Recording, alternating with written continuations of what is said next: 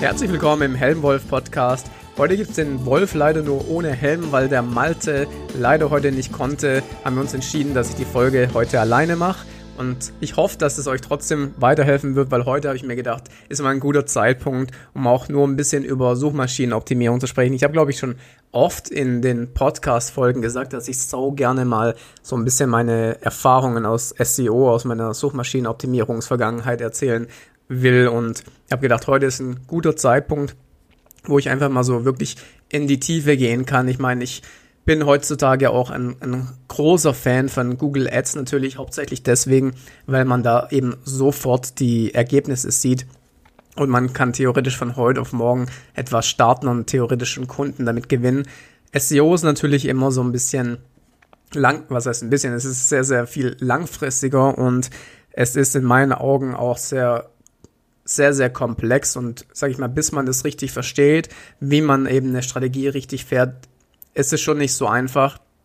Aber ich glaube, ja, ich kann euch ein paar Insights jetzt geben. Wie gesagt, ich habe im Jahr 2009 habe ich angefangen mit ja, professionellem SEO. Ich, ähm, ich sag immer so, das war so meine Zeit, wo ich angefangen habe, als ich dann bei Scout24 im Trainee-Programm war. Ich habe davor auch während meinem Studium schon im Bereich Online-Marketing und SEO gearbeitet, aber das war eher so in Richtung, da habe ich Linktauschanfragen beantwortet und ein bisschen ja, ich weiß nicht, ob, ob man das wirklich SEO nennen kann, deswegen sehe ich selber meinen Start bei 2009. Wir haben damals die Aufgabe bekommen von unseren Teamleitern, dass wir WordPress-Webseiten bauen sollen. Und dann sollen wir im, Prinzip über Suchmaschinenoptimierung damit Besucher generieren. Und damals war es so, dass es eigentlich noch niemand wirklich gemacht hat. Es war wirklich, wir waren da wirklich mit zu die ersten. Ich glaube, wir waren auch der dritte Trainee-Jahrgang von Scout24 im Online-Marketing. Und das ganze Thema war damals noch sehr, sehr neu. Dementsprechend konnte man da wirklich sehr viele Dinge ausprobieren und sehr viele Dinge testen. Und es hat extrem einfach funktioniert. Und meine allererste Webseite ging um Hairstyling. Ich habe mir dann praktisch ein, ja, eine, eine Seite herausgesucht, wo es um das Thema Friseur, München, Hairstyling-Tipps, Styling-Tipps, Frisurentrends und sowas ging. Das habe ich mir eigentlich hauptsächlich deswegen ausgesucht, weil ich da ein großes Potenzial gesehen habe bei dem Suchvolumen. Ja, also das war eigentlich hauptsächlich aus SEO-Gesichtspunkten habe ich diese äh, Strategie gewählt und es hat auch sehr, sehr gut funktioniert. Die hatte dann, glaube ich, innerhalb von drei Wochen hatten wir, glaube ich, dieses erste Mini-Projekt, hatte die schon irgendwie so 500 Besucher oder sowas pro Tag. Und ähm, ja, das war zur damaligen Zeit wirklich ähm, sehr, sehr, sehr, sehr viel schneller als heute. Ich denke, wir werden die Folge hier auch nennen, Vergleich von 2009 zu 2019, weil ich, glaube ich, einige Dinge erzählen kann, die sich geändert haben im Laufe der Zeit. Und eine Sache, die sich extrem geändert hat, war einfach, wenn ihr zum Beispiel, nehmen wir mal das Beispiel mit diesen Frisurentrends, wenn ihr sagt, ich möchte bei Frisurentrends 2009 auf Position 1 bei Google stehen. Dann war das damals so unglaublich einfach. Man musste im Prinzip nur ein paar Basic On-Page-Faktoren beachten und so ein bisschen das Keyword in dem Text ein paar Mal wiederholen, fett schreiben, in die Überschrift packen und fertig. Und dann hat man da schon auf Position 1 gerankt. Das war eigentlich nur der Grund, theoretisch würde das heute immer noch genauso funktionieren, wenn nicht praktisch immer mehr Konkurrenz gekommen wäre. Weil grundsätzlich funktioniert Google so, dass sie praktisch im ersten Schritt schauen sich die Webseite an, worum geht's in dem Text, was steht in der Überschrift, was steht in dem Titel drin und solche Geschichten.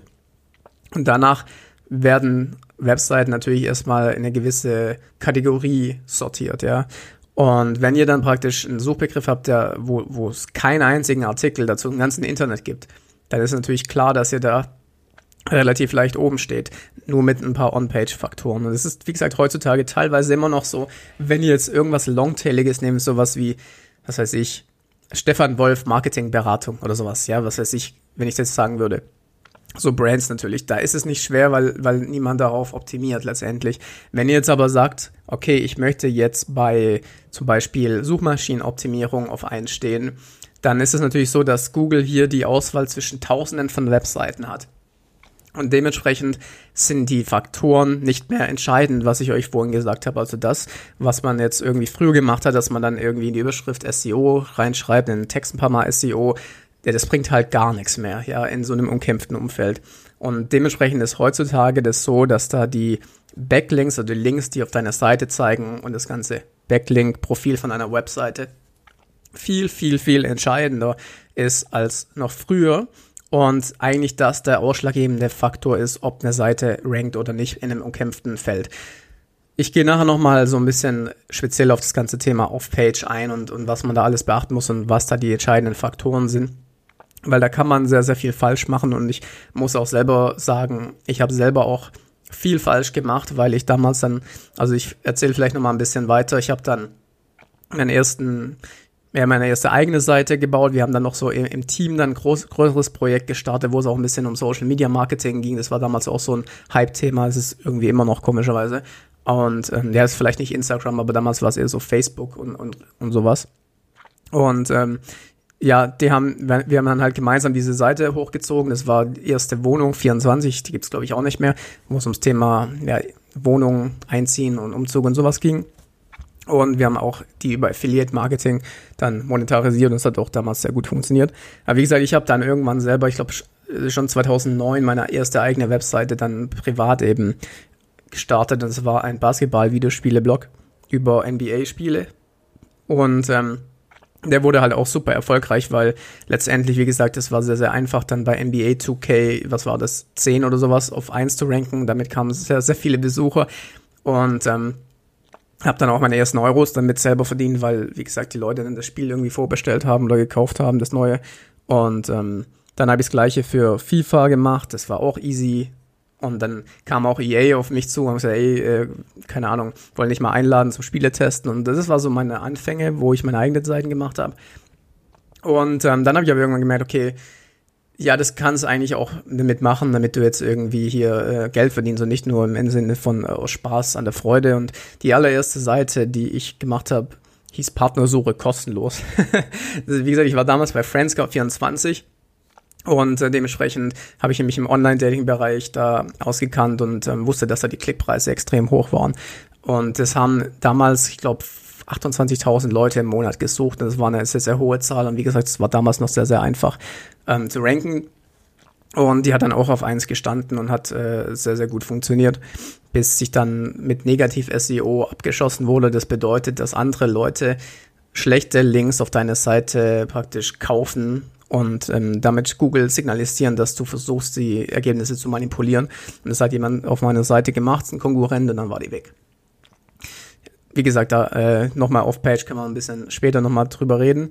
Aber grundsätzlich, wie gesagt, war das dann schon der Anfang der Zeit, wo ich gemerkt habe, okay, ähm, jetzt muss Gas geben. Das heißt, ich habe dann auch sehr, sehr viele ähm, Produkt- Vergleichsseiten gebaut. Das ist dann mein, mein nächstes Ding geworden. Habe hab ich halt auch gesehen, dass es funktioniert hat. Dazwischen habe ich noch eine GBR gegründet mit zwei Kollegen, wo wir was eigenes aufbauen wollten. Das hat aber nicht so funktioniert. Aber daraus ist dann so ein bisschen äh, meine nächste große Seite, Testberichte, Blogger entstanden, wo wir halt praktisch Tests analysiert haben und Vergleichsseiten und dann dementsprechend auch bei YouTube und sowas Videos gepostet haben. Und ähm, da war es dann halt so, okay, da hat es jetzt dann nicht mehr irgendwann ausgereicht, dann nur irgendwie den, den Suchbegriff oben reinzuschreiben, sondern da musste man dann eben Links auch aufbauen. Und wir haben dann natürlich auch das relativ früh schon angefangen, sage ich mal, ähm, dass wir dann praktisch für die einzelnen Seiten Links aufgebaut haben. Ihr müsst euch das so vorstellen, ihr macht eine Seite, ihr wollt ranken und dementsprechend, sage ich mal, stellt ihr die Seite online, macht diese On-Page-Faktoren, die ich euch vorhin erklärt habe und dann wartet ihr ab. Und in der Regel sind die Seiten dann so eingestiegen auf äh, Seite 3, 4 oder sowas. Ja, damals, wie gesagt, war das dann so, dass sie da so eingestiegen sind, wenn wir so eine neue Nischenseite oder sowas erstellt haben. Und dann haben wir uns halt hingesetzt, wir hatten einen ganz genauen Plan, welche Links wir aufbauen, wie wir Links aufbauen und dann ging das eigentlich relativ flott dann auf eins und so haben wir es dann halt auch aufgebaut. Wie gesagt, das Ding ist, bei Linkaufbau, das, wenn, wenn ich jetzt als Consultant in einem Unternehmen bin und als SEO-Consultant arbeite, dann werde ich sehr, sehr häufig immer noch über so Dinge gefragt wie die Technik, die, ähm, ja, die On-Page-Faktoren etc. Und nicht, dass das jetzt nicht wichtig ist oder sowas, das ist definitiv auch wichtig, aber gerade bei so umkämpften Feldern ist es halt wirklich so, dass, dass ich relativ schnell diese Themen abhak und dann ins, in Richtung Link-Building, ähm, ja, oder beziehungsweise Backlink-Aufbau oder Backlink-Profil gehe, weil das ist halt der große Hebel letztendlich. Und selbst wenn du da richtig viel richtig machst, kannst du trotzdem, kann es trotzdem passieren, dass Google dich nicht so, sag ich mal, annimmt, wie du das dir erwünscht, ja. Und das ist im Prinzip, ähm, unterscheidet man hier zwischen zwei Dingen. Das eine ist die Domain-Popularität, das heißt, wie viele Links von anderen Webseiten zeigen auf deine komplette Seite, auf alle möglichen Unterseiten und dann die Link-Popularität von der einzelnen Unterseite. Das heißt, wie viele Links zeigen jetzt auf diesen einen Artikel? Und das hat sich heutzutage, wie gesagt, ein bisschen auch geändert. Früher war das so, dass die Domains, die sehr, sehr viele Links auf ihre komplette Seite hatten, erfolgreich waren. Und da mussten sie auf ihre einzelnen Unterseiten gar nicht mehr so viel Linkaufbau betreiben. Heutzutage ist es zwar auch noch wichtig, aber ich habe so die Erfahrung gemacht, dass man selbst mit einer kleineren Seite, die jetzt nicht so stark ist, aber wenn man einen guten Artikel hat und dort explizit Linkaufbau betreibt, dass man damit sehr gut, sehr gut auch noch ranken kann. Heutzutage ist es auch noch viel, viel, viel wichtiger geworden. Das ist ein Faktor, das ist eigentlich so mit das einzigste, das sich in meinen Augen so richtig krass geändert hat, dass die Verweildauer, die User-Daten, also praktisch wie verhält sich der Besucher auf der Webseite, dass das praktisch ähm, extrem wichtig geworden ist. Also früher war das nicht so wichtig, man konnte wirklich die rotzigsten Rotzseiten da hochziehen mit irgendwelche, alles voll mit Affiliate-Links und Werbelinks und es hat trotzdem funktioniert. Und es geht heute nicht mehr. Es gab viele Updates von Google in der Zeit, zum Beispiel auch, ähm, ich weiß gerade nicht mehr, wie es genau hieß, also dass man above the field, above the falls, also praktisch oben, wenn da zu viele Werbeanzeigen drin sind, zu viel ähm, Affiliate-Links, dann wird die auch abgestraft. Es gibt äh, alle möglichen Updates, vor allem das Panda-Update war damals sehr, sehr ähm, groß und äh, bekannt. Da ging es hauptsächlich eben um das Thema, ja, wie sind die, wie ist das Userverhalten auf der Webseite? Und so ist es zum Beispiel so, dass man auch heutzutage noch Unterseiten auf einer einzelnen Webseite analysieren kann und die, die schlecht funktionieren, kann man theoretisch abstellen und er schafft es somit, dass die gesamte Webseite besser funktioniert, wenn man die schlechten Seiten praktisch löscht oder auf No-Index stellt. Das heißt, wenn Google, dass Google sie nicht crawlen darf und nicht in den Index mit aufnimmt, letztendlich. Ja, und wie gesagt, das ähm, ganze Thema Link-Building ist halt heutzutage so interessant oder so groß geworden, weil letztendlich das ist der einzigste Punkt, wie Google unterscheiden kann, ob eine Webseite letztendlich jetzt relevant ist oder gefragt ist oder gut ist oder nicht. Das ist so ist Google aufgebaut. Das ist dann ihr ganzes Konzept. So hat Google praktisch ähm, seine Marktherrschaft ja erlangt.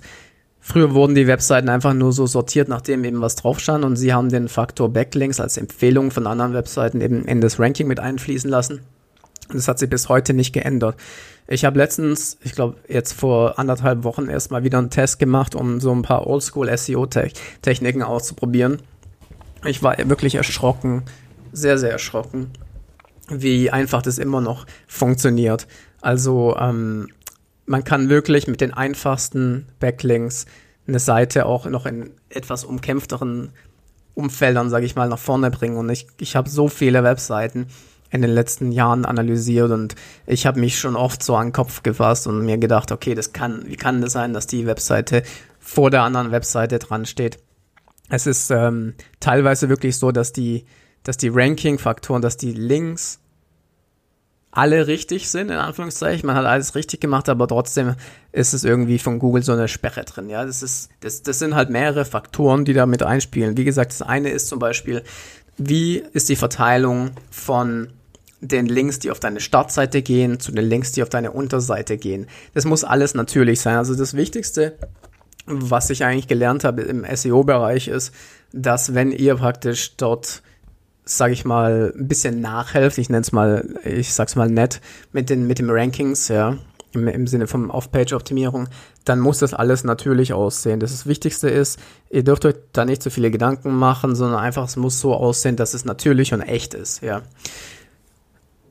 Ich weiß natürlich auch, dass viele Leute den Podcast hier hören, die jetzt nicht eine Webseite haben mit, keine Ahnung, 300, 3000 Unterseiten, einen Shop und so weiter, sondern vielleicht auch kleiner sind. Weil gerade bei, bei so großen Webseiten kann man noch viele Dinge mit der internen Verlinkung steuern. Das heißt zum Beispiel, dass man die ja, die best konvertiertesten Webseiten oder Unterseiten sich eben raussucht und die überall mit einem harten Anchor-Text verlinkt. Das bedeutet, dass der Suchbegriff in dem Linktext vorkommt kann man auf der Seite noch ein bisschen was machen. Das bringt nur alles, wie gesagt, nichts, wenn von außen keine Links auf die eigene Seite zeigen. Ich, ich vergleiche das immer so ein bisschen wie ein Wasserfall.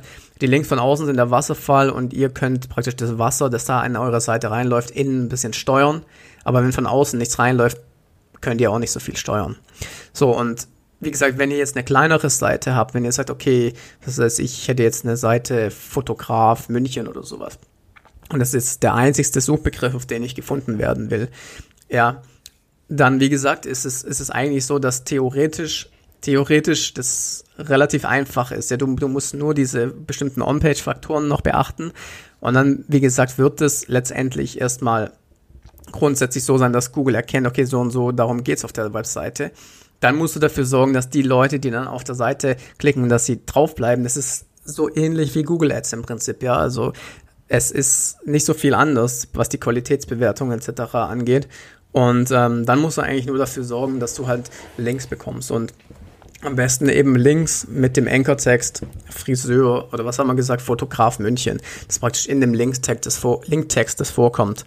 Und wenn ihr jetzt aber das übertreibt und ihr, ihr holt euch jetzt 30, 40 Links mit dem, Link, mit dem Linktext Fotograf München, dann ist das unnatürlich. Und das ist das, was ich gemeint habe. Damit könnt ihr praktisch rausfliegen bei Google. Das heißt auch, ihr müsst natürlich dementsprechend auf die Qualität von der Webseite, die euch verlinkt, achten. Das heißt natürlich eine größere, stärkere Webseite.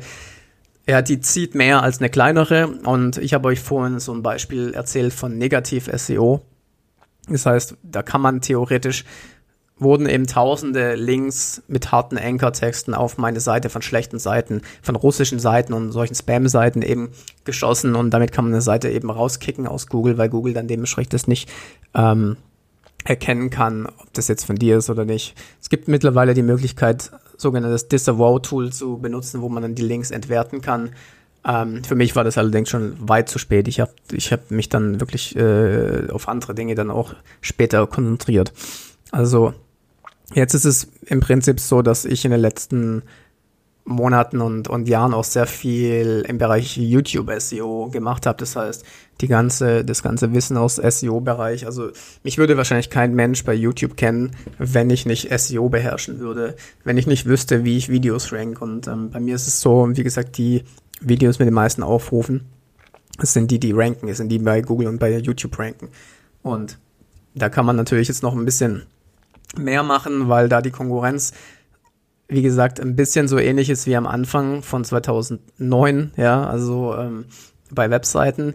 Wenn ich jetzt, äh, sage ich mal, ein neues Projekt, zum Beispiel im Affiliate-Bereich oder sowas starte, dann ähm, muss man da schon einen richtigen Plan haben, wie man das jetzt angehen soll, weil das natürlich deutlich, deutlich schwieriger geworden ist, ja. Ich glaube, trotzdem gibt's äh, noch viele Branchen, gerade in so Dinge, die jetzt nicht so, ja, wo die wo das Online-Marketing jetzt noch nicht so Fuß gefasst hat. Da gibt es noch viele Branchen, glaube ich, vielleicht auch in der Baubranche und sowas, wo es noch sehr, sehr einfach ist, wo vielleicht die Dinge, wo ich euch jetzt am Anfang gesagt habe, immer noch sehr, sehr gut funktionieren.